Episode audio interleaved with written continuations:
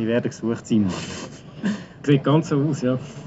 Hallo und herzlich willkommen bei der Podcast-Episode 228, live aus Cannes. Stellt euch das mal vor. Ja, wir sind hier auf der Terrasse vom Palais des Festival in Cannes. Wir haben ein langes, ruhiges Plätzchen gesucht. Wir waren vorher sogar beim Radio, gewesen, im Untergeschoss, wo dort ihre keine Bäuschen haben. Aber äh, hätten auch eins bekommen, aber es war leider nicht so ruhig. Gewesen. Was ich recht komisch finde, also heisst das jede Radioschaltung von Cannes aus hast du irgendwelche Jolis, die vorbeilaufen und reinschwätzen und so. Also das ist schon ein bisschen komisch. Oder wir machen einfach etwas falsch. Vermutlich das, ja. Ähm, ja, jedenfalls sitzen wir jetzt hier auf der Terrasse, auf der Journalistenterrasse. Wir haben eine schöne Aussicht, mehr oder weniger, wenn wir dann drüber sehen. Wir beide haben Caipirinhas vor uns, weil es halt Journalterrasse nicht wahr? Natürlich. Und ähm, ja, ab und zu wird wahrscheinlich eine Polizeisirene äh, äh, ertönen, weil da die Polizei sowieso überall unterwegs ist. Und vielleicht äh, schwärzt uns nachher auch noch ein anderer Journal irgendwie rein, der da gerade vorbeiläuft. Aber ähm, ich hoffe jetzt mal das Beste. Das ist alles live. Das ist alles sozusagen live, ja ja. live und improvisiert. Absolut, absolut. Und äh, es ist wirklich die Polizei-Polizei und, äh, und nicht die Covid-Polizei, weil es ist da einiges äh, zurückgefahren worden. Auch in Frankreich hat man gesagt, Covid ist vorbei, das äh, muss man jetzt nicht mehr testen. Man hat sich aber können testen lassen. Ähm, lustigerweise, äh, der Spaß hat einfach dann 45 Euro gekostet. Also letztes Mal ähm, hat man als äh, wenn man nicht geimpft war oder sich nicht können ausweisen konnte, dass man geimpft ist, hat man alle 48 Stunden sich müssen testen lassen, gratis an damals. Und das Jahr ist jetzt wirklich, ähm, ja, wir müssen nicht mehr testen, können einfach in Kinos anlehnen und äh, es ist so eine, wie in der Schweiz zur Empfehlung geworden, die ganzen Schutzmaßnahmen. Ja, also Covid gibt es eigentlich nicht mehr. Es ist da vor jedem, äh, vor jedem Screening heißt noch bitte strongly advised to wear a mask. Genau. Aber äh, ja, zwei, die einen haben eine Maske an, aber eigentlich interessiert es niemand mehr. Und die Officials, die dort äh, Platz gehen, einweisen, so, haben auch alle keine Masken an. Also von dem her irgendwie, es ist, als wäre nie Covid gewesen. Ja, sonst so mit den Menschen, mit den Leuten, die in den Bars und überall sind, das Gefühl, ja, das ist wieder, äh, ist wieder wie früher. genau, ja. Was aber noch neu ist, also beziehungsweise jetzt seit Covid neu, letztes Jahr auch schon war, ist das ganze Ticketsystem. Äh, da, ja, muss man vielleicht ein bisschen ausholen. äh, früher war Okan eigentlich vor allem anstehen.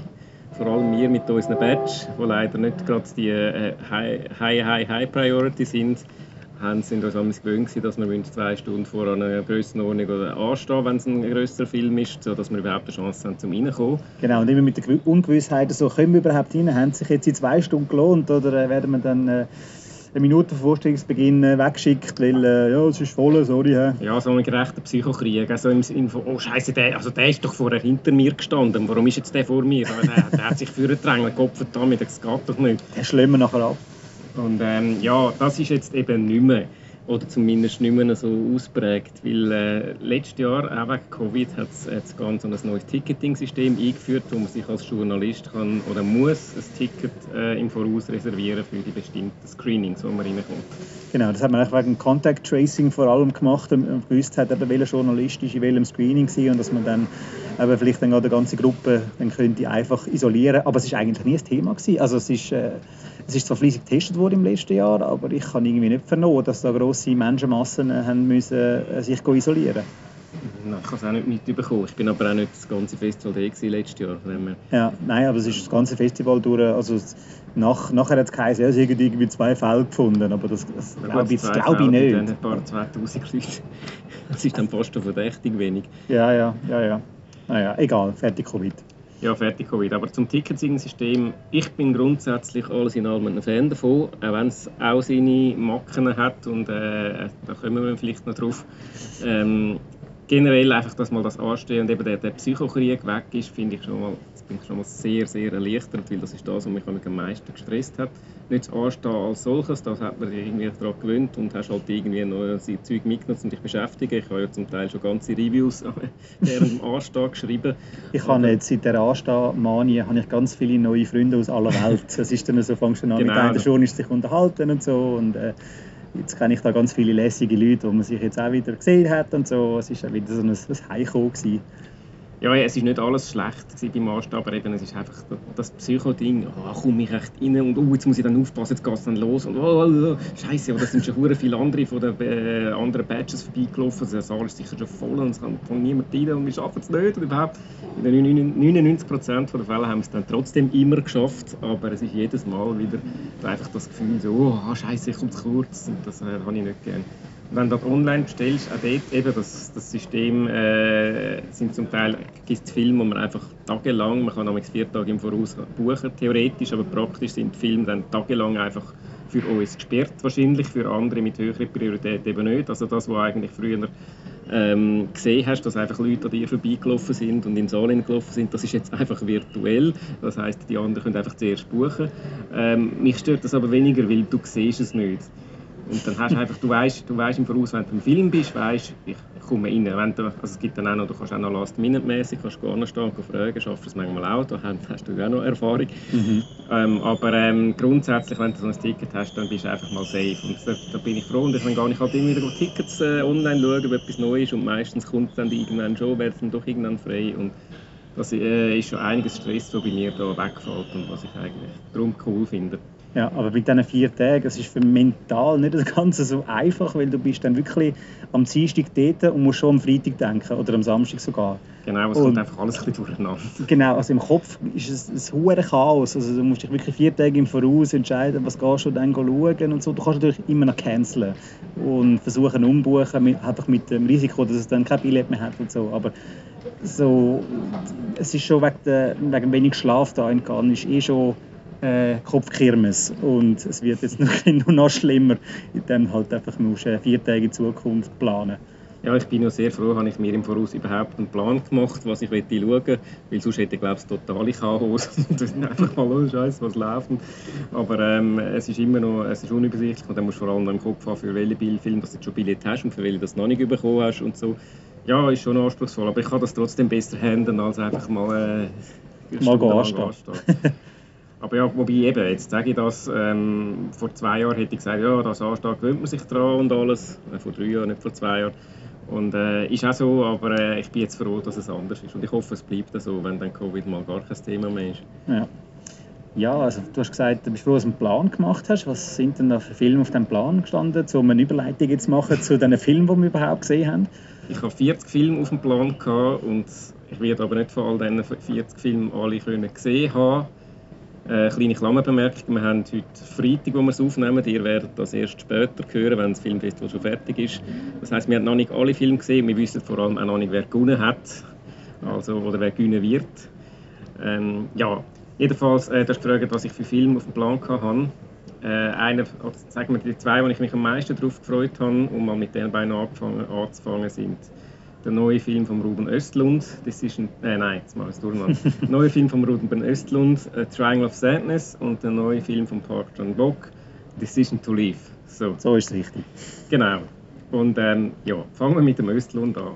Also, Östlund hat ja 2017 die Goldige Palme gewonnen für äh, The Square, was ich sehr cool gefunden habe. Ich bin äh, kleiner Fan vom Östlund. Er ist ja so äh, ein Meister von so Cringe-Filmen, äh, wo so, so peinlich eigentlich Fremdscham-Situationen sind. Aber so der Lieblingsfilm von Nicola übrigens. Genau. Und ähm, ich finde aber, äh, ich habe die Filme beide jetzt, also jetzt äh, Tourist ist ein Film von 2015 oder Fox Majeur ist der internationale Titel und ähm, eben das Square, die habe ich beide vorher noch einmal geschaut und ich genieße es im Fall immer mehr. Du genießt es cringe. Ich genieße es Ich weiß auch nicht warum, ich schaue die Filme einfach gerne und ich finde das irgendwie, ich finde das meisterhaft inszeniert. Ähm, ja, großartige Film. Aber wir reden jetzt nicht darüber, sondern wir reden über den neuen. Und äh, der ist ein Rechtsereignis, ich glaube, das kann man schon so sagen, oder? Ja, es ist ziemlich so unikat jetzt auch im Wettbewerb, wo normalerweise eher durch schwere Kosten auffällt. Und wenn dann eben so eine, eine Komödie rührst, auch wenn sie zweieinhalb Stunden lang ist, dann ist das einfach schon mal ein Kämpferfest. Ja, eben. Also jetzt, eben nur schon, wenn du sagst, eine Komödie und zweieinhalb Stunden, also da müssten ja schon alle Alarmglocken läuten eigentlich. ich kann schon eine Komödie zweieinhalb Stunden machen aber es funktioniert. Das ist einfach, äh, es ist, ich bin mir gerade am überlegen, wie ich den Film, die Handlung soll irgendwie zusammenfassen Es fängt an, weil, Muss man das überhaupt? Nein, also, eigentlich nicht, weil äh, es ist wieder mal einer von diesen Filmen, wo man eigentlich am besten einfach völlig unvorbereitet schaut, ohne genau. irgendwelche Erwartungen. Genau, also der Film, der Film ist unterteilt in drei Kapitel und äh, nimmt sich irgendwie alles vor, also äh, die Dekadenz der Reichen, über äh, Insta-Chicks und äh, ja, also so ein das Bild von unserer heutigen Gesellschaft, arm gegen reich und so, wie man alles auf den Kopf stellt und ins Lächerliche zieht. Ist einfach fantastisch und äh, uh, lustig. Wirklich uh, lustig und ja, eben auch, äh, es hat so viele Einzelszenen, die einfach grossartig sind, coole Dialoge und ähm, Darsteller, die äh, grossartig sind. Bekannt ist der Woody Harrelson als ich glaube, das kann man sagen, er ist ein versoffener Schiffskapitän, der dann irgendwann anfängt, äh, marxistische Parolen äh, zu äh, rezitieren. Und äh, ja, Eben, der Film geht zweieinhalb Stunden. Normalerweise in ganz oh, zweieinhalb Stunden. Da schaust du zwischendurch mal auf die Uhr und so, jetzt habe ich schon eine Stunde geschafft, jetzt ist es nur eineinhalb. oh, das ist schon lang. Und selbst bei denen, die gut sind, so Dramen und so, dann denkst du, ist, ist super, aber äh, die, die Sitze sind halt auch nicht so wahnsinnig bequem in diesen Gun-Kinos und dann bist du immer doch, doch so ein bisschen, ein bisschen froh, wenn es dann mal fertig ist. Ja. Und beim Östland bin ich enttäuscht, gewesen, dass es fertig ist. Und zwar nach zweieinhalb Stunden, weil ich einfach so den Plausch gehabt und dachte, ich könnte noch mal, weiter, noch mal zweieinhalb Stunden weiter schauen. Ja. Weil er, er, er macht wirklich Spaß zum Schauen und er ist zum Teil völlig daneben. Er, er hat ja gewisse Szenen, die ein bisschen eklig sind, um das mal so auszudrücken. Ja. Aber er übertreibt es dermaßen, dass es eigentlich, ich finde es dann irgendwie gar nicht mehr eklig, weil es ist so absurd übertrieben. Wie ist das dir gegangen? Ja, also ähnlich. Also am Anfang natürlich, wo dann eben die grusigen Sachen anfangen. Ich dachte, nein, nein, mach das nicht. Und dann irgendwann ergisst dich. Genau, ja. Ergisst dich einfach dem Ganzen und dann komm jetzt. Er zieht sich auch genüsslich in die Länge, weißt du? Ja. Ich denke so, jetzt ist es dann vorbei und dann kommt nochmal und nochmal und dann denkst du, du Scheiße. Aber eben, es ist, es ist so absurd blöd und komisch, dass es äh, es grossartig ist. Also ich habe mich, ich habe mich prächtig amüsiert. Ja, ich habe am meisten Freude an der, an der ersten Episode, wo einfach so etwas Simples und Einfaches wie ein Bärli ins Nachtessen zeigt und es dann so eigentlich genau. darum geht, äh, wer zahlt jetzt die Rechnung. Und, und dann daraus halt, äh, entwickelt sich eine Diskussion, wo, ja, wo etwa 20 Minuten, wenn nicht eine halbe Stunde lang dauert. Also die das wirklich auscatchen und es geht so um die Rollenbilder von Mann und Frau und äh, Emanzipation. Und, also er, er, packt da recht viel drin, in, eigentlich eben, in, in die Frage, wer zahlt jetzt. Ja, genau, ja. Hey, grossartige Szene. Eben, ich find, ich, die anderen beiden Kapitel finde ich auch cool, aber es entwickelt sich eine Richtung, die ich jetzt nicht unbedingt erwartet hätte. Also ja, irgendwann mhm. checkt schon ein bisschen, was er will damit, aber trotzdem irgendwie, wie es genau, was jetzt genau als nächstes passiert, das ist sehr, finde ich sehr unvorhersehbar, weil es hat nicht so den üblichen Spannungsbogen, den sonst andere Filme haben. Ja. Für mich ist das äh, ein Sechssterner. Ich bin ein bisschen vorsichtig mit solchen Bewertungen, weil nachher ist dann immer so ein bisschen das Problem, dass er overhyped ist und wenn alle, wow, das muss mega cool sein, und dann ist man dann doch ein bisschen enttäuscht am Schluss. Aber äh, ich habe äh, aus dem Impuls aus einfach die sechs Sterne gegeben und ich stehe einfach dazu, weil ich wirklich grossartig äh, den Plausch kann und auch cool gefunden wie er eben doch auch das gesellschaftskritisch neu ins Lustige kann verpacken kann. Ja. Äh, ich bin ehrlich gesagt nicht einmal sicher, ob ich ihn jetzt besser finde als der Square oder äh, der Tourist, obwohl ich ihn von der Wertung her muss ich ihn eigentlich besser finden, weil der andere habe ich glaube 5 oder 5,5 gegeben. Mhm. Ähm, aber ja, das ist halt, da ist man nicht ganz konsistent jeweils mit seinen Bewertungen, von dem her egal. Aber äh, ich finde Sowieso ein Filmfestival allgemein, also es hat ja vom Florian Keller, Journalist von der Wochenzeitung, das schöne Zitat, dass äh, man soll keiner Bewertung trauen, wo es einem Filmfestival kommt, nicht einmal die eigene. Und das ist halt schon so, wenn du halt eben jede Nacht nur fünf Stunden schlafst und so. Und äh, irgendwann kannst du auch die langsamen Filme, die normalerweise mit einer Tasse Kaffee die oder so oder im Kino äh, mit einem Bierli wirst geniessen, die Langsamkeit ist dann halt ganz schnell mal so, oh, langweilig und so. Ja, das stimmt schon. Und umgekehrt heizt dann eben schnell, wenn mal ein Film nicht so langsam ist, dann hast du das Gefühl, oh, das ist der beste Film von der ganzen Welt. also ich meine, es ist ja so ein, ein klassisches Beispiel von dem äh, argentinischen Film vor ein paar Jahren, äh, wie hat der geheißen, Relatos Salvajes. Ah, Wild Tales. Wild Tales das war auch so ein Fall, gewesen, wo du einfach plötzlich einfach einen Applaus gab. Das ist grossartig, weil er einfach mal lustig war und wieder etwas anderes. Das ist aber heute noch lustig. Also ich, habe, ich, ich, ich habe den letzten noch mal geschaut und das ist wirklich, ja, eine Riesengaudi, wie es dann auch, äh, das ist ein Zitat von mir in den Trailer geschafft hoffe natürlich, Sie nehmen jetzt auch ein Zitat von mir auf den Trailer oder äh, Flyer oder was auch immer. Vielleicht, vielleicht. Und wir werden Kino, gell? Richtig, genau. Also wir werden das bald herausfinden. Äh, Schweizer, Deutsch-Schweizer Kinostart ist am 13. Oktober 2022. Das schreit auch so ein bisschen nach einer äh, Premiere am Zürich Filmfestival, Ja. rein von der Positionierung her. Von dem, her, also den wird man sicher äh, im September oder dann beim offiziellen Kinostart im Oktober können in den Schweizer Kinos schauen. Mit der Schweizer Gütli-Prominenz. Da Oh ja, oh ja, da, Da du gehst, sehr drauf. da, da, gibst auch, da gibst auch 99 Franken für das ZFF-Billett Auf aus. jeden Fall, ja. ja, dann äh, mache ich noch mit meinem zweiten weiter, bevor du dann mal kannst, äh, übernehmen äh, Decision to Leave. Das ist Park Chan-wook, bekannt unter anderem für Oldboy und The Handmaiden. Äh, auch dort mit der Synopsis äh, oder mit der Zusammenfassung von der Handlung schwierig. Ähm, ich will mal sagen, es geht um einen Polizist, der sich in eine Mordverdächtige verliebt. Genau, mehr muss man Und eigentlich nicht Mehr wissen. muss man nicht wissen. Und dann natürlich, da kann man auch noch verraten, geht, ist, ist dann auch die Frage, ist es jetzt gewesen oder ist es nicht gewesen. Ja. Ja, äh, Park Chan-wook, auch da bin ich ein Fan vom Regisseur. Ähm, das finde ich sehr cool. Er hat ja eigentlich 2003 schon die Gold, oder 4 schon die Golden Palme sch- sollen bekommen für Oldboy, aber damals ist dann äh, aus politischen Gründen Fahrenheit 9/11 von Michael Moore ausgezeichnet worden. Der Quentin Tarantino, der äh, Jurypräsident in diesem Jahr war, hat tobt, weil er das nicht können verhindern Genau. Und jetzt ist sein neuer. Äh, er ist übrigens ein Kritikerfavorit, sowohl im Jurygrid vom Screen, von dem äh, Magazin, als auch in unserem Outnow Jurygrid. Noch im Moment zumindest. Und äh, ja, ich. Zu Recht, oder? Ja, zu Recht. Ja. Ich habe ihn gut gefunden. Ich hätte ihn einfach jetzt noch ein zweites Mal schauen, weil er ist kompliziert. Ja, ist nicht ganz einfach. Er ist zeitversetzt erzählt, ist eine Spezialität von Park Chan-wook, das kennt man. Ähm, und eben, er, er, er, er, nimmt so ein bisschen genüssliche Umwege und plötzlich gibt es irgendwie, eben da hat man da die Mordverdächtigung und plötzlich geht es um etwas anderes, kommt irgendein anderer Fall drin rein, der dann irgendwie auch reinspielt oder eben doch nicht. Und also, man, muss, man muss wirklich sehr gut aufpassen, ich habe es wirklich intellektuell auch anstrengend gefunden, halt auch noch für uns, weil wir halt noch haben müssen Untertitel, englische Untertitel lesen, da brauchst du schon immer noch so ein Moment, bis du da bist. Und von dem her es- ist es jetzt eher so ein, ein strenger Watch gewesen, aber äh, ich habe ihn trotzdem recht cool gefunden, vor allem auch ähm, von den Bildern her. Ich finde, er hat recht, äh, recht coole Kameraarbeit gehabt und ein paar äh, Einstellungen, die wirklich einfach cool waren.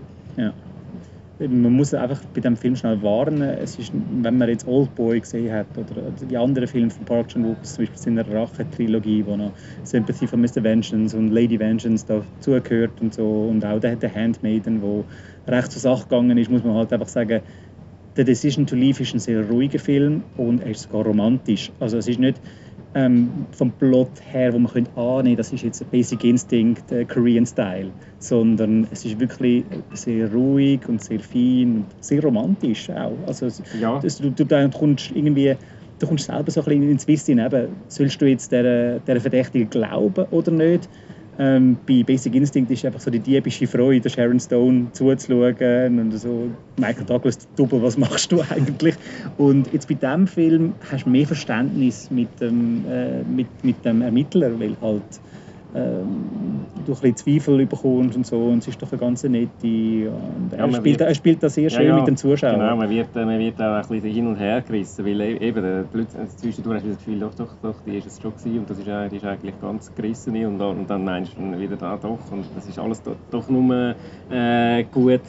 Ja, ähm, äh, hast, hast recht, eben spielt mit dem Zuschauer und ist, ist schon reizvoll. Eben, ich, ich würde einfach gerne nochmal schauen und ähm, dann vielleicht noch das dritte Mal und dann kommt dann auch bei jeder Wendung noch draus. Ja. Aber äh, ja, auf jeden Fall ein cooler Film. Ich würde mich freuen, wenn er gönnt.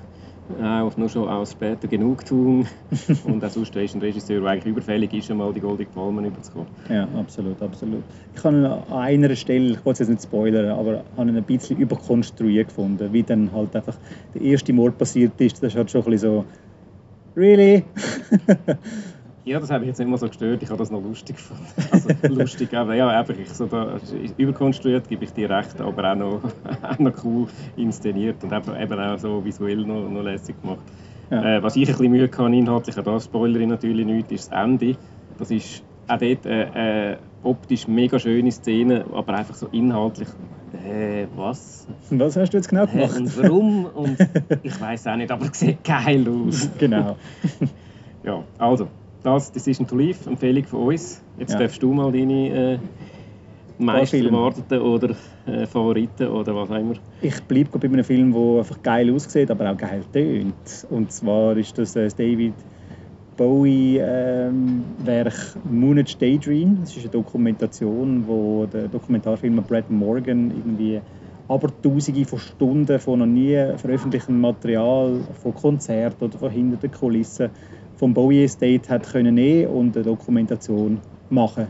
Und es ist eine sehr spannende Dokumentation, rein formell, weil es ist nicht so äh, das Standardwerk, wo man halt einfach Talking Heads, also nicht äh, die Band The Talking Heads, sondern man kennt es aus den Dokumentarfilmen, dass du halt einfach Leute hast vor der Kamera und dann einfach erzählen, das nennt man im, im Jargon Talking Heads, einfach Leute, die in die Kamera reinschwätzen und von früher erzählen und ah, das ist ja so gewesen und David Bowie ist dann aufgewachsen und so und dort habe ich ihn kennengelernt und das ist ein äh, spezielles Erlebnis mit ihm gewesen. Das hat alles nicht. Der Film wird einfach nur mit dem Archivmaterial erzählt. Das heißt, der Einzige, der über David Bowie schwätzt, ist der David Bowie selber.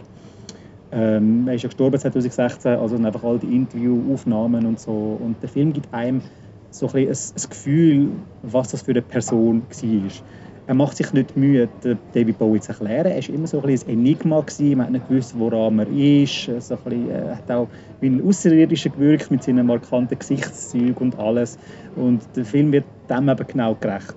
Er zeigt, ähm, weil er einfach nur das, nur das Gefühl gibt, was für, eine, was für eine Person das ist, ohne sie zu sehr zu erklären und das Mysterium zu nehmen. Und ja, wenn du Bowie-Songs in einem Film spielen dann hast du äh, bei mir schon mal gewonnen. Im Abspann ist Starman gekommen und ich war so mitgerissen von dem Ganzen, dass ich das, das Stück dann laut mitgesungen habe im Saal. Es ist mir irgendwie scheißegal, es hat sich einfach richtig angefühlt. Äh, Ich würde sagen, da kennen ein paar Leute auch ähnliche Sachen, wo sie dann irgendwie das Gefühl haben, «Mal, da muss ich jetzt einfach mitsingen, das ist jetzt gerade so gut. Ich kann mir aber vorstellen, dass der Film nicht bei allen wird gleich gut ankommen, weil er ist halt sehr experimentell. Eben auch da, ähm, Bowie war auch experimentell. Gewesen. Ähm, weil er hat nicht wirklich eine Struktur, chronologisch ist er nur bedingt und wer nach einer halben Stunde irgendwie das Gefühl hat, ist- geht das jetzt so weiter, nach die restlichen 100 Minuten, dann muss man halt einfach ehrlich sagen, ja, das geht jetzt halt einfach so weiter, der Film fließt, er ist, man fühlt sich immer so ein bisschen wie der Schwebi, wie, der, äh, wie, die- wie die Person im, äh, im Song, wo man jetzt nicht in den Sinn kommt, der, der von Peter Schilling dann Major Tom noch daraus gemacht hat. Simon, hilf mir. ähm, Äh, jetzt verwirrst du dich manchmal auf dem falschen Fuß. Äh, ja, vielleicht kommt es mir dann nachher in den Sinn. Ähm, genau. Ähm, nein, es ist ein sehr, sehr eindrücklicher Dokumentarfilm, wo halt wo dir sehr viele Bilder äh, einfach an den Kopf rührt und den Film musst du einfach einsaugen, nicht versuchen, gross äh, zu verstehen. Du bekommst am Day Bowie seine Sichtweise auf gewisse Sachen über, wie sich das auch geändert hat. Vor allem im Thema Liebe ist ganz herzig, wenn er so mit 20 erzählt, ah, schwere Seich, ich muss frei sein. Äh, sonst äh, geht meine Kreat- Kreativität in die Hosen und dann irgendwie so ein paar Jahre später ist dann so, ja, so Frauen schon lässig und so. so das normale Leben und äh, ja, also kann man, kann man empfehlen, ist wirklich ein, ein sehr aufregender äh, Dokumentarfilm, im Positiven aufregend, nicht, dass ich mich aufgeregt hätte, äh, ein sehr aufregender Dokumentarfilm, wo ähm, wahrscheinlich auch bei uns ins Kino wird kommen. Ähm, Universal Pictures Schweiz hat äh, den Trailer postet einen Tag vor der Weltpremiere mit äh, demnächst im Kino. Also das wird man sicher auch auf der großen Leinwand können erleben, weil der die schauen ist ein bisschen Perlen vor die Säue. Also du musst wirklich voll immersed sein bei dem Film, du musst voll können drin sein. Und, erste äh, Reihe sitzen. erste Reihe sitzen und äh, vielleicht etwas reinpfeifen. Ähm, und dann holt man wirklich das Maximum aus dem Film raus. Nein, also wirklich ein, ein cooles Erlebnis, da der Moonage Daydream Doku über den David Bowie. Kleine Klammerbemerkung, wir wollen da also nicht zum Drogenkonsum auf. Richtig, genau. genau. Also, Drogen sind schlecht. Drogen sind schlecht, aber äh, wenn ihr ein Bierli, wenn man- ein Bierli zischt, kommt man schon, schon ein äh, einen Effekt über, der wo, wo gewünscht ist. Wobei ich das Gefühl habe, dass der David Bowie andere Drogen als nur ähm, Bier. Aber ja. Ja. Ich habe ihn leider nicht gesehen, aber äh, ja, klingt spannend. Ich muss sicher schauen, wenn er im Kino ist. Ja, genau. Ähm, dann habe ich noch einen Animationsfilm gesehen, äh, Le Petit Nicolas. Äh, What It Takes to Be Happy oder wie der geheißen hat. Ich weiß es den Ja, Untertitel nicht mehr. nicht- Ich kann schon den französischen Nein, von dir nein, erwarten. das ist so mit Gesqueux, also da, da die komische. nein, Französisch ist nicht mein Gebiet, sage ich, wo am Cannes Film Festival bin. Äh, wo ist schon wieder Cannes? Egal. Ähm, ja, es geht. äh, Es hat ja schon seit 2009 hat's drei Filme gegeben, Realfilme mit dem äh, Petit Nicolas, dann hat es noch zwei TV-Serien gegeben. Also der ist jetzt wirklich in der Popkultur angekommen. Und jetzt der erste abendfüllende Animationsfilm ist zum einen zeigt er äh, die kleinen Abenteuer von dem äh, kleinen Nicolas und zum anderen aber auch seine Entstehung, weil er zeigt eben, wie der, der René Goscinny, der ja auch äh, für den Asterix textet hat und äh, der Jean-Jacques Sampé in den 50er Jahren den Petit Nicolas erfunden haben. Und dann wird es halt eben auch zu einem Biopic von diesen beiden, eben, wie sie sich den ausdenken. Und der Petit Nicolas wird dann auch lebendig, also er steht dann aus seinem Blatt Papier auf und, und fragt dann seine Erschaffer so ein bisschen aus über ihre Geschichte, über ihre Vergangenheit, wie das genau war. Also der René Goscinny ist ja ähm, auf Argentinien wegen, dem- wegen dem Zweiten Weltkrieg, ist er dort aufgewachsen. Dann kommt so das ganze Nazi-Thema ins, ins Spiel. Also mutet schon ein bisschen etwas zu, aber man kann ihn schon ohne schlechtes Gewissen mit, mit Kindern schauen, weil er hat halt trotzdem auch eben die, die animierten Abenteuer von dem Petit Nicolas, wo am Anfang Mädchen blöd findet und dann doch Kollegen einladen zum, äh, für einen Mädchen-Nachmittag und Sachen wie Streichspielen auf dem Schulhof oder auf dem Klassenausflug. Das ist einfach mega herzig und hat äh, auch viele Erinnerungen bei mir zurückgebracht an meine Schulzeit, wo halt einfach wirklich zeigt, dass die Figur zeitlos ist. Sie ist jetzt in der Schweiz nicht so bekannt wie ein, wie ein Asterix oder ein Lucky Luke, wo ja auch der, der Goscinny dahinter war. Aber ähm, ja, der Film macht einen sehr guten Job äh, drin, in dem, dass man äh, nachher die Figuren ein bisschen besser kennt, also der Petit Nicolas und zum anderen auch vor allem seine Erschaffen, damit man das wirklich zu schätzen weiß, was die beiden da gemacht haben und erreicht haben. Also wirklich ein sehr schöner Animationsfilm. Ähm, ein bisschen traurig, weil einer ist nicht sehr alt geworden von diesen, von diesen beiden. Ähm, aber ja, einfach, einfach nur schön und eine klare Empfehlung von meiner Seite. Schön, habe ich auch nicht gesehen. Ach Simon, was hast denn du gesehen? Nichts. Nein, ähm, ja, ich kann jetzt schon mal über zwei erzählen, die du nicht gesehen hast. Wenn du, äh, wobei, da muss ich auch so viel reden, ich weiß nicht, ob ich da so viel zu sagen habe dazu. Aber ich probiere es. Ähm, und zwar sind das zwei Filme aus der Sektion Sörte Regard. Das ist so ein bisschen der kleine Wettbewerb, sagen wir mal, nicht der Hauptwettbewerb. Challenge League. Challenge League, genau. Wobei der, der Roland hat ja, wo ja, hat gerne als Challenge League bezeichnet. Dann wäre das Promotion League, oder heisst doch auch nicht. Sparage. Barrage, whatever. Jedenfalls ist es auch ein Teil von der offiziellen Sektion. Und es gibt auch einen Wettbewerb, es wird auch einen Gewinner geben dort. Und, ähm, aber äh, ist nicht in der eben Golden Palmen und so ist nicht, äh, nicht der Wettbewerb. Und ähm, sind meistens so ein bisschen jüngere Regisseure oder noch nicht so bekannte, die dann häufig aber später dann, das ist so ein bisschen eben Probelauf und später kommen sie dann im Wettbewerb, wie wir auch da, dieses Jahr wieder die einen oder anderen haben, die früher die dort gestartet haben eigentlich. Also so der Sörte Rögar-Sieger ist ein potenzieller späterer Palmensieger. Von dieser Sektion habe ich zwei rausgepickt. Der eine heißt äh, Sick of Myself. Das ist eine Komödie aus Norwegen. Ähm, mit der Hauptdarstellerin von Ninja Baby übrigens. Oh, Der okay. ihren Namen ich leider jetzt nicht präsent habe. Sie heißt, glaube Christa, Christina irgendetwas. Ähm, ja, ähm, egal, äh, keine Zeit zum Nachschauen. Vor allem sind unsere Handys da anderweitig beschäftigt. Wir sind am Ähm, Ummachen. Genau. Nein, ähm, Sick of Myself heißt der Film. Es geht um eine junge Frau, äh, die so ein bisschen, äh, narzisstische Störung hat, um das mal so zu sagen, und darum eigentlich immer so ein bisschen die Aufmerksamkeit auf sich, sich ziehen Und sie hat einen Künstler, wo, äh, einen Künstlerfreund, der ein bisschen ähnlich äh, tickt. Und die, die tun sich dann gegenseitig so ein bisschen ungesund aufpushen. Und sie findet dann irgendwann raus, wie sie äh, eine super Methode, um äh, auf die Aufmerksamkeit auf sich zu ziehen, indem sie sich einfach selber äh, Verletzungen zufügt oder, oder ein Medikament. Sie nimmt dann ein Medikament ein, das Hautausschläge verursacht, also als Nebenwirkung. Und äh, ja, äh, Mehr verrate ich nicht. Äh, natürlich geht dann nicht alles Ganze so wie geplant, das muss ja so sein. Ist eine schwarze Komödie. Der Regisseur heißt Christopher Borgli, glaube wenn ich mich richtig erinnere.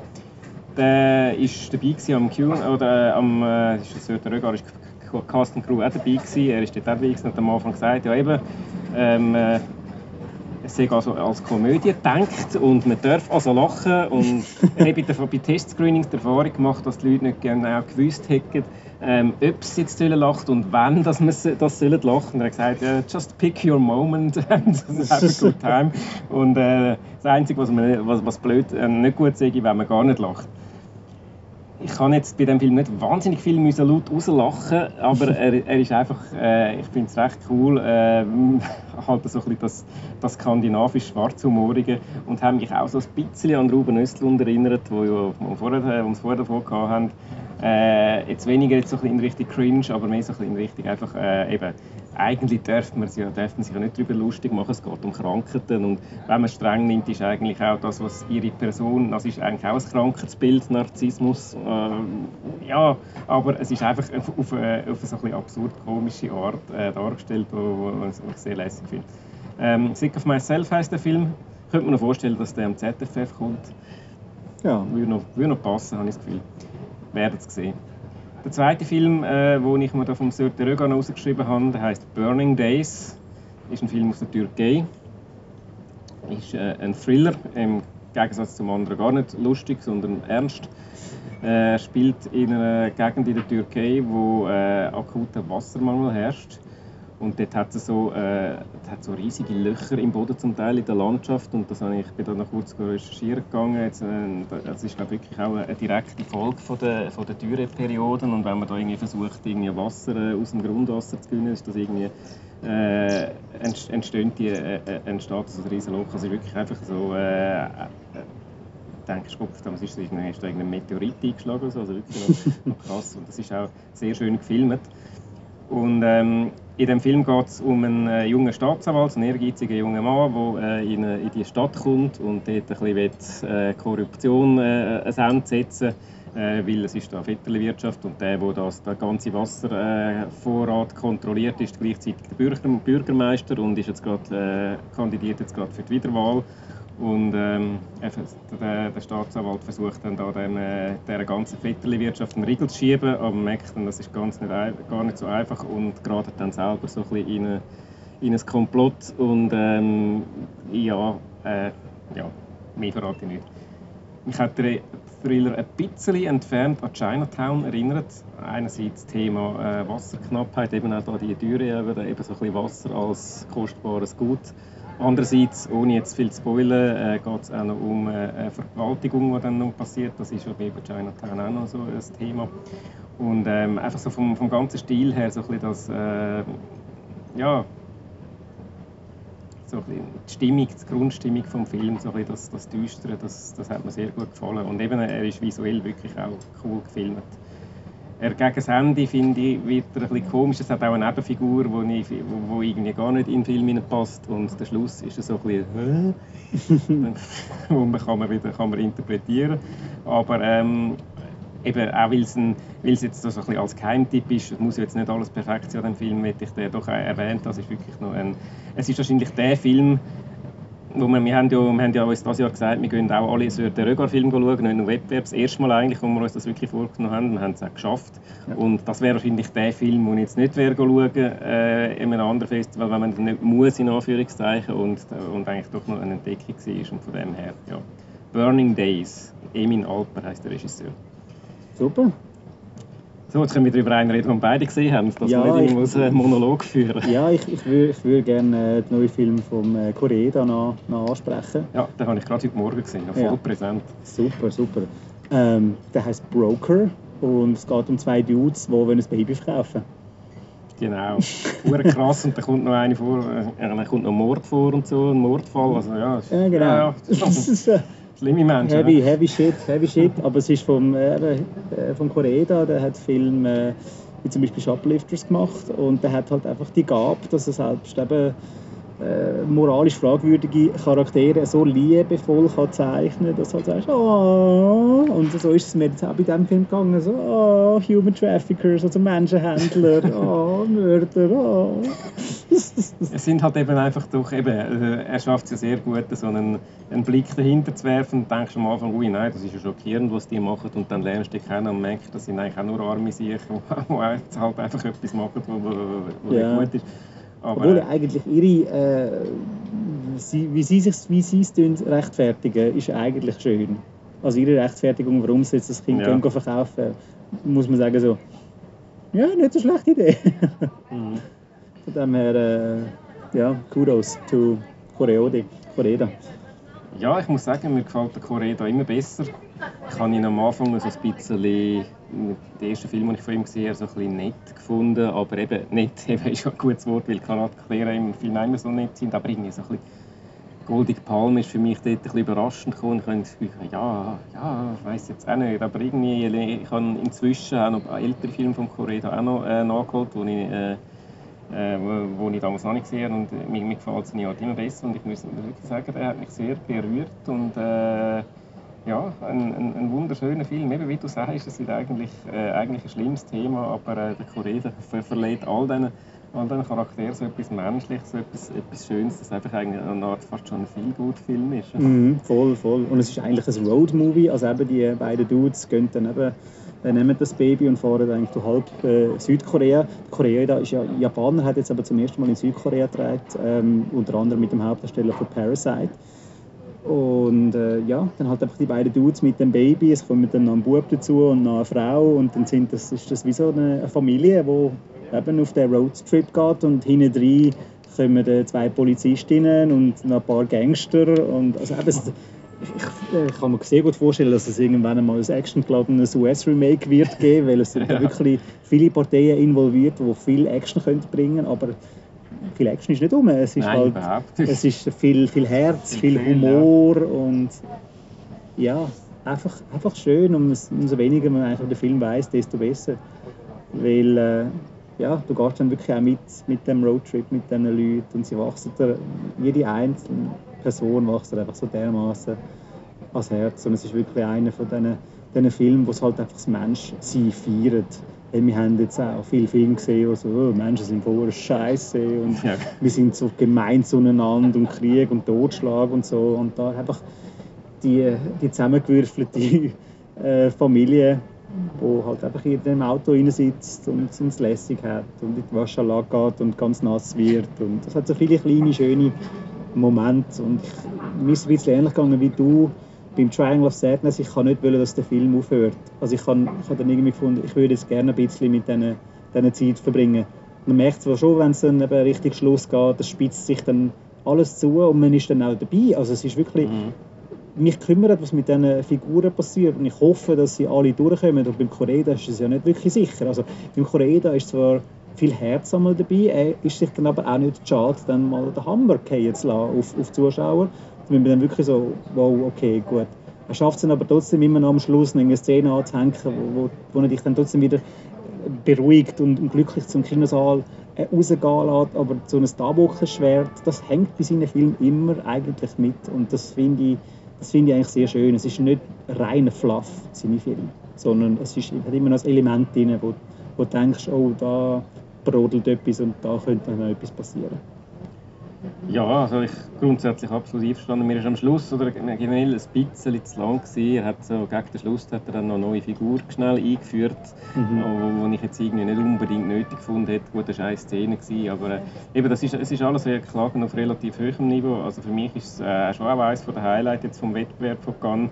Ich äh, persönlich, äh, wir machen ja keine Prognose, weil das dann sowieso veraltet ist, wenn ihr das hört. Ich sage jetzt aber trotzdem als Prognose, dass ich nachher kann sagen kann, äh, ich habe gesagt. ähm, ich, ich könnte mir vorstellen, dass er Palme gönnt. Ja, das wäre seine zweite. Also Shoplifters hat er ja schon gewonnen, äh, also für Shoplifters im, Genau. im 18. Und der Hauptdarsteller von Parasite ist dabei, der im 19. gewonnen hat. Mhm. Also nicht ja. er, aber der Film. Ja, schon, schon.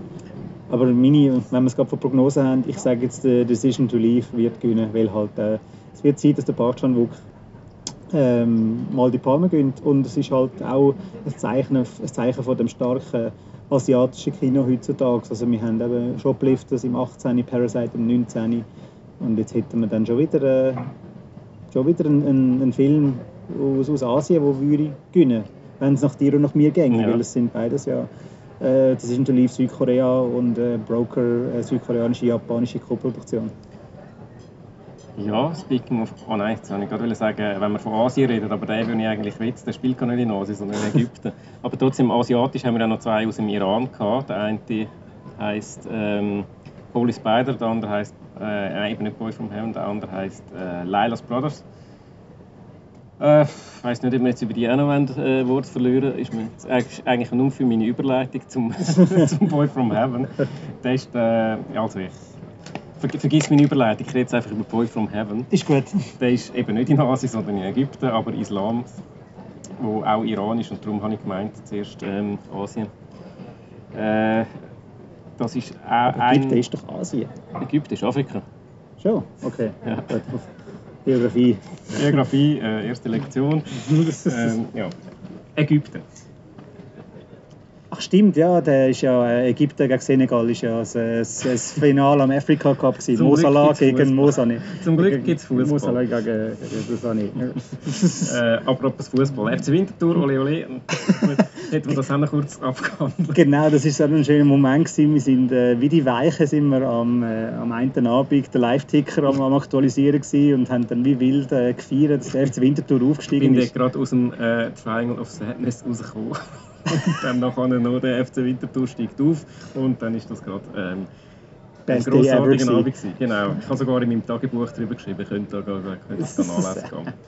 Aber äh, Entschuldigung, jetzt sind wir da am Hin und Her eiern. Äh, ist eigentlich alles nur zum äh, über Boy from Heaven reden gewesen. Also, es geht um einen äh, Koranschüler in Ägypten, der eben dort eben, so eine äh, Schule besuchen und dann äh, stirbt da der große Imam, oder wie sagt man den? Grosse Imam. Gross, der große Imam. und äh, es muss ein neuer gewählt werden. Und äh, das ist so ein bisschen wie bei der Papstwahl, wo dann irgendwie alle möglichen Kräfte versuchen, da ihren, ihren Favorit durchzusetzen. So auch dort. Dann gibt es äh, gibt es mal die, die Islamisten, die radikalen Islam, die, die ihren Kandidat haben. Dann gibt es so den, der eigentlich der Beste wäre. Dann ist der Blinde, wo, wo so der angesehene religiöse äh, Führer ist. Und dann gibt es noch so einen äh, Marionettenkandidat, von der, wo von der Regierung äh, gepusht wird. Und zwischen diesen drei muss einer gewählt werden. Und der junge Koranschüler, der wird dann, äh, der wird dann so ein bisschen verwickelt in die äh, Machtspiel um die, um die Wahl vom neuen Imam. Und äh, ja, ich habe das einen sehr spannenden Thriller gefunden einerseits und andererseits aber eben, so das ganze Intrigieren und wer am Schluss dann gewinnt und eben so ein bisschen, äh, äh alle Kräfte, die dann auf den armen jungen Mann da einspielen. Andererseits habe ich es auch noch spannend gefunden, so mal äh, den, Einblick, den der Film gibt in so eine Koranschule mit so, so Szenen, wo es dann so, so, so Wettgebet und so gibt, wo man dann wirklich so, so ein bisschen äh, contestmäßig da, Gebet singen kann. Also einfach noch, ich gehe jetzt mal davon aus, dass das einigermaßen authentisch ist, ich weiß es nicht, aber äh, und ich, ich finde, ich habe das jetzt noch, noch spannend gefunden, da äh, zuzuschauen. Ja, ich habe vor allem den Einblick spannend gefunden, wie da Politik und Religion ähm, wie nah die dort zusammen sind und wie halt es unterschiedliche Interessen gibt. Und halt einfach auch einen Einblick ins Leben in, in Ägypten. Weil eben, man hat da mal etwas vernommen vor ein paar Jahren, eben, äh, Aufstand und alles und jetzt merkt man irgendwie so, ja nein, ist wieder äh, fast back to before. Also dass es irgendwie äh, nicht viel Länder gegeben hat und dann immer noch die starken Mächte gibt auf der politischen Seite und auf der religiösen Seite. Und, äh, ja, also so einen reinen Einblick eben in die Welt, genau, ja. habe ich es dann eben schon auch recht äh, spannend gefunden. Und das eben mal in Form von einem Thriller. Eben, es gibt ja viele dann so Filme, die so einen Einblick geben. Das sind dann meistens so ein bisschen Dramen. Mhm. Nicht gegen Dramen generell, da gibt es auch sehr gute. Aber äh, das ist jetzt so ein, bisschen, äh, ein Format, das ich so ein bisschen neu gefunden habe, wo, wo, wo, wo das zeigt, wo mich, wo mich dann wirklich auch gepackt hat. Ja, weil es ist ein Spionage-Thriller letztendlich. Also eben der, der junge Student, der Naivbübel, der so riesig freut, so, oh ja, jetzt komme ich da äh, in die Universität und äh, kommt ja so vom Land und eben so Universität ist für ihn natürlich eine riesige Sache. So. Genau, ja. Und dann merkt er so, Scheiße, ich werde jetzt da äh, rekrutiert als Spion und äh, wenn ich meine Aufgabe nicht mache oder falsch mache, dann, äh, dann sterbe ich. Also weißt, es ist nicht irgendwie so, ich komme auf die Finger rüber, sondern so, nein, da geht es um Leben und Tod ja. und er, er ist da sich, er ist einfach ausgeliefert zwischen diesen, diesen Mächten, die auf ihn, auf ihn einwirken und äh, er muss dann einfach Entscheidungen fällen und vor allem ist dann auch eine Coming-of-Age-Story, weil er halt wirklich auf die Welt kommt und zeigt so, hey Bübel, äh, da deine naive äh, Weltsicht und so, du kommst nicht weit in der grossen Stadt, du kommst wirklich knallhart runter und darum es ist halt auch sehr gut gespielt von dem Hauptdarsteller und auch vom, äh, von seinem Kontaktmann gespielt, vom äh, bekannten Fares, schwedischen Fares. Schauspieler Fares Fares. Bekannt aus Yalla Yalla unter anderem. Ähm, ja, es- spannend und wird sicher auch ins Kino kommen bei uns, ähm, kann man sich, kann man sich vormerken. Auch wenn es jetzt, ich an, das Poster und das Bildermaterial dann nicht so prickelnd aussehen, Aber aber das sieht nach so einem Arthouse-Schinken aus. Halt. Äh, aber äh, eben, ist wirklich spannend. Ja. Ja, hast du noch einen Wettbewerbs-, weiteren Wettbewerbsfavorit? nein. nicht. Ich auch nicht. Also nein, es hat noch ein paar andere gute gehabt. Wenn wir noch kurz den Wettbewerb äh, generell besprechen, wie hast du ihn so gefunden, so die Wettbewerbsfilme das Jahr? Ich kann verhältnismäßig viel auslassen, weil es hat halt recht viele Franzosen gehabt. Und Ja, denke, Franzosen, das geht gar nicht. Genau. Nein, einfach so wirklich so die, die Leute, so Arno Deppelschen, die genau weiss und so, okay, der hat irgendeinen Der Deal mit... Deppler, der hat das Abo in Cannes. Eben, der hat das Abo in Cannes und dann er halt so, ja, come on, der muss jetzt wirklich nicht sein und bin dann nicht schauen.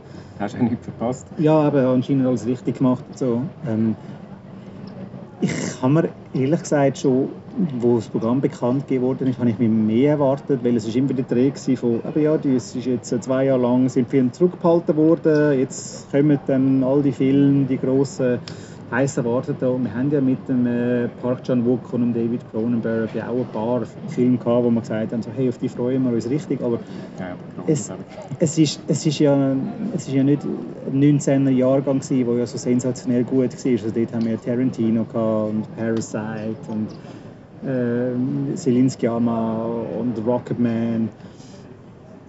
Mir hat so ein bisschen der, der Arthouse-Glamour gefehlt. Es hat viele junge Talente gehabt, die ein Upgrade bekommen haben in, in Wettbewerb und das ist ja auch schön und gut. Das wird immer wieder kritisiert am Cannes Film Festival, dass sie einfach wieder immer die alten Verdächtigen einladen. Also wir haben eben den Depplerschen, den wir schon erwähnt haben, die Arden-Brüder haben einen neuen Also Film wir haben, gezeigt. das ist noch interessant. Wir haben ein paar junge und dann ein paar sehr alte. Eben der Darden-Brüder, die sind um die 70. Dann haben wir den Jerzy Skolimowski, wie der heisst, der ist 83, glaube ich. Und dann haben wir die Claire Denny, die ist 76. Mhm.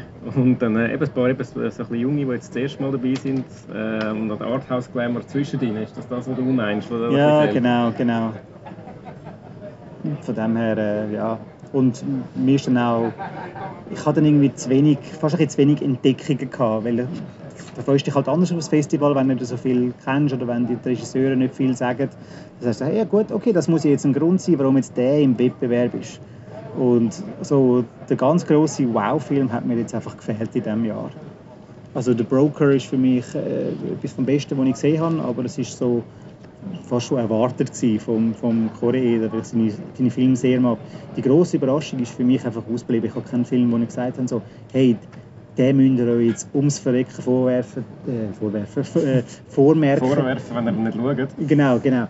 Ähm, so eben, der hat für mich gefehlt, der Film, wo du nachher äh, dann monatelang darüber redest. Also hast du, hast du jetzt so einen gesehen, wo, wo so, so einen Parasite zum Beispiel? Ja, nein, also, ja, ich habe eben, ich habe halt den Trial of Sadness super gefunden. Ähm, es ist immer so ein das Ding, wenn wir dann halt äh, ein paar Monate lang darüber reden sind, dann eben, da ist wieder der Overhype-Effekt, dann, äh, Mhm. dann hätten nachher die Leute, ja, okay, ist ja schon gut gewesen, aber so gut auch wieder nicht. Von dem her finde ich das jetzt nicht so schlimm. Ich habe aber äh, ich habe ein paar Filme gehabt, die ich cool gefunden habe, und wirklich sehr gut gefunden habe. Eben «Der Boy from Heaven» wäre jetzt einer, wenn du so Entdeckungen ansprichst. Ich habe den Regisseur vorher nicht kennt, Tariq Saleh, hat aber auch schon Hollywood-Film gemacht, glaube ich. Also ist nicht, äh, nicht einfach ein Nobody. Äh, ich hatte den aber überhaupt nicht auf dem Ra Radar gehabt und ähm, bin jetzt wirklich gespannt, jetzt auch seine, seine Eltern, die eben die Filme die er schon gemacht hat, jetzt auch noch zu schauen. Also ich habe das Gefühl, der hat schon etwas am Kasten. Und ähm, ja, sonst eben, äh, eben natürlich bisschen so, wie du sagst, erwartet. Eben Östland habe ich vorher super gefunden und hat sich jetzt bestätigt. Immerhin sind die hohen Erwartungen nicht, äh, nicht enttäuscht worden. Park Chan-wook ähnlich. Ähm, ja, also ich, ich bin nicht ganz so äh, enttäuscht. Äh, Ich weiß, was du meinst. Es ist nicht der Jahrhundertjahrgang, wo man jetzt muss sagen, es ist einfach so geil, viele geile Mhm. Filme gehabt. Aber äh, ich bin zufrieden mit, dem Allgemeinen. Es hat auch wenig Abschiffer gehabt. Wirklich einfach so die Filme, wo du dort sitzt und denkst, Gott verdammt, was mache ich da?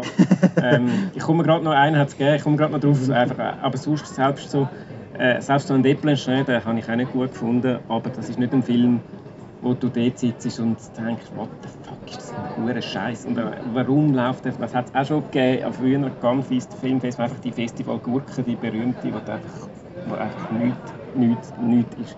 Ja. Manchmal hat es auch schon mehrere von denen gegeben und hat es auch gefühlt nur sonnige gegeben. Und das war dort noch nicht so. Gewesen. Ich habe das Gefühl, also allgemein Schnitt ist recht gut. Gewesen. Ja. Mit einer Ausnahme. Also Simon. Und der Film äh, heißt Pacifiction oder äh, ich glaube, der, der Originaltitel ist französisch und heißt La Tourmente sur l'île oder so irgendetwas. Also das heißt wörtlich übersetzt irgendwie Trubel oder Aufstand auf der Insel. Und ähm, ja, der Film geht zuerst einmal 2 Stunden 45 Minuten, also fast 3 Stunden. Und ich habe keine blasse Ahnung, warum der Film 3 Stunden geht. Weil es passiert nichts. Und ähm, es ist eine Verschwendung von, von Talent. Weil eigentlich sind gute Leute, also er hat, was er hat, sind gute Aufnahmen. Er spielt auf der Insel in der französischen Polynesien und äh, hat zum Teil wirklich geile Bilder. Er hat auch gute Schauspieler. Der Benoît Magimel spielt mit, französischer Schauspieler, der recht bekannt ist, ist in der Hauptrolle. Und Sergi Lopez, auch ein anderer noch recht bekannter französischer Schauspieler. Aber gerade der ist wirklich ist bekannt und ist auch gut. Ich sehe den sehr gerne der schleicht sich ein bisschen im Hintergrund umeinander durch den Film. Hat, glaube ich, keinen einzigen richtigen äh, Dialogziele, außer irgendwie kurz, äh, excuse kurz, so irgendetwas, also einen richtigen Dialog hat er eigentlich nicht. Äh, er schleicht umeinander und du weißt nicht, was macht er, was macht er in dem Film und was, was soll der Film? Der Film ist die ganze Zeit, er murmelt irgendwie, dass äh, der Benoît Maschmil spielt so einen äh, Casino-Betreiber auf dieser Insel, der aber gleichzeitig noch für die französische Regierung arbeitet. Und äh, die französische Regierung wird offenbar wieder Atomtests auf dieser Insel machen, äh, wie sie auch vor äh, 25 Jahren schon gemacht haben. Mhm. Und das ist so ein bisschen der, der Plot. Und es die Bevölkerung natürlich Angst und es gibt Rumors. Und, äh, ja. Aber äh, eigentlich nicht einmal so ein schlechter Plot, aber äh, es, der, der ganze Film besteht nur darum, weil, weil, weil, weil da der Benoît Magimel mit seinem verkniffenen Ding und mit, mit irgendwelchen Leuten geht schwätzen und dann noch mit dem nächsten schwätzt und nicht irgendwelches plotrelevantes Zeug. Also einen Plot gibt es eigentlich nicht, außer der, mhm. mit denen Ding. Und, und es, er geht ewig lang und es hat Figuren, wo man eben nicht checkt, was die sollen. Äh, eben der Sergio Lopez, ich gesagt, ist eine, es gibt noch andere, die durch den Film durchsurfen und einfach, es, es, es ist schrecklich. Es ist schrecklich, schrecklich, schrecklich langweilig. Ich meine, langweilige Filme, okay, gibt es, aber dann drei Stunden lang schreckliche Langweile, das ist so ein bisschen, denkst nein, aber bitte. Und dann habe ich mal auf die Uhr geschaut und gedacht, okay, jetzt geht es noch eineinhalb Stunden. Es geht noch eineinhalb Stunden. Nicht mal in der Hälfte gewesen. Und ich bin, ich bin so, äh, so weißt, bei Film kommst du dann irgendwann doch ein bisschen rein. Ja. Irgendwann, äh, ja, wenn dieser äh, langsame Film, alles okay, dann braucht es ein Zeit, bis, bis, bis äh, Lailas Brothers hat es auch gegeben, das ist der iranische, der vorher gesagt hat, da geht auch drei Stunden, ist auch, aber brauchst auch eine Stunde, bis du drin bist, aber dann bist, du dann schon dabei. Aber der ist einfach nichts, es ist wirklich nichts und es ist einfach nur zuschauen und vergessen. Also ein katastrophaler Film und ich hoffe, der geht nicht bald. Weil er hat, glaube ich, nicht nur schlechte Reviews bekommen. So, jetzt habe ich mich kurz ein bisschen ausgekotzt. Jetzt sind wir wieder positiv. Geht es besser? Genau, geht mir schon viel besser. Sehr gut. Nachher tue ich noch die Review schreiben mit einem Stern und dann geht es mir noch mal viel besser. Sehr gut, sehr gut. Ja? Ja, ich habe es schon ausgeschossen. Ausgeschossen? Ja, ja. ich glaube auch. Ich glaube, das Wichtigste haben wir gesagt. Also, ja. Wir sind jetzt eben, wir sind gespannt, wer gewinnt morgen. Ihr werdet es schon wissen. Ja. Und, äh, ja, aber das könnt ihr natürlich dann alles auf Outnow nachlesen. Unser riesen Huracan-Dossier. Am Schluss kommen wir glaube auf über 100 Artikel. Also wir haben äh, ein sechsköpfiges Team sind wir da. Genau, so viel sind wir noch nie gewesen. Und äh, es hat, hat wieder den Plausch gemacht. Also, eben, wir fluchen da über gewisse Filme ab und so, aber schlussendlich... Eben, aber auch das macht Spaß. Wenn man dann, genau, also wenn man dann schlussendlich aus dem Film dann rauslaufen und so, dann weisst du, hey, da gehst du, triffst den Kollegen wieder und dann hast du es einfach lustig miteinander. Und das ist eigentlich auch der Hauptgrund. Also Filme sind auch schön und so, aber halt, das ist ja gleich so viel das äh, Klassenlagermäßige da in Cannes. Genau, und halt ja. einfach wirklich nur unter Tausenden von Filmnerd bist und hast einfach riesig den Plausch. Das ist doch ein schönes Schlusswort. Gell? Ja, dann... Danke vielmals fürs Zuhören. Den Podcast gibt es überall, wo es Geräusche gibt. Das GAN-Dossier findet ihr natürlich auf äh, outnow.ch slash thema GAN 2022.